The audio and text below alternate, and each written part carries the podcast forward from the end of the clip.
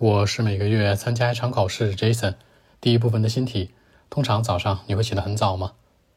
Do you get up early in the morning?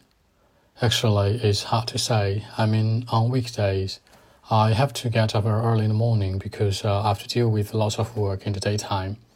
I mean, I have to do it. But on weekend, like on Sundays or Saturdays, for example, I wouldn't do that. I'll normally get up like in the afternoon.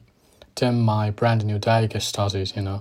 Grab a cup of tea or coffee to hang out with a bunch of my friends, or sometimes just go for a walk, you know. A very easy day. So that's it. 那很难讲，这事儿很难说。如果你给到一个话题，就是很折中的想法的时候，你可以这样说：It's hard to say，很难去讲。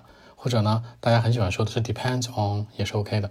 那处理很多的工作，为什么周一到周五要早起啊？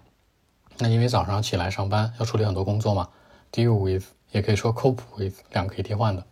那不得不去做，I have to do it，就是说我早起不喜欢，对吧？But I have to do it，我必须要去。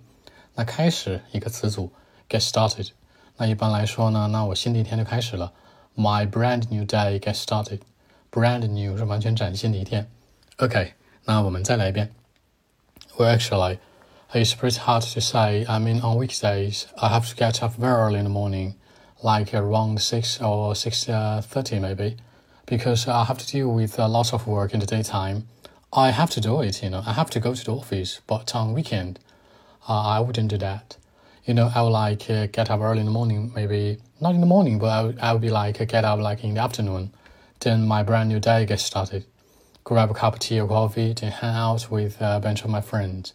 Or sometimes just uh, nothing, you know, just go for a walk. So that's it.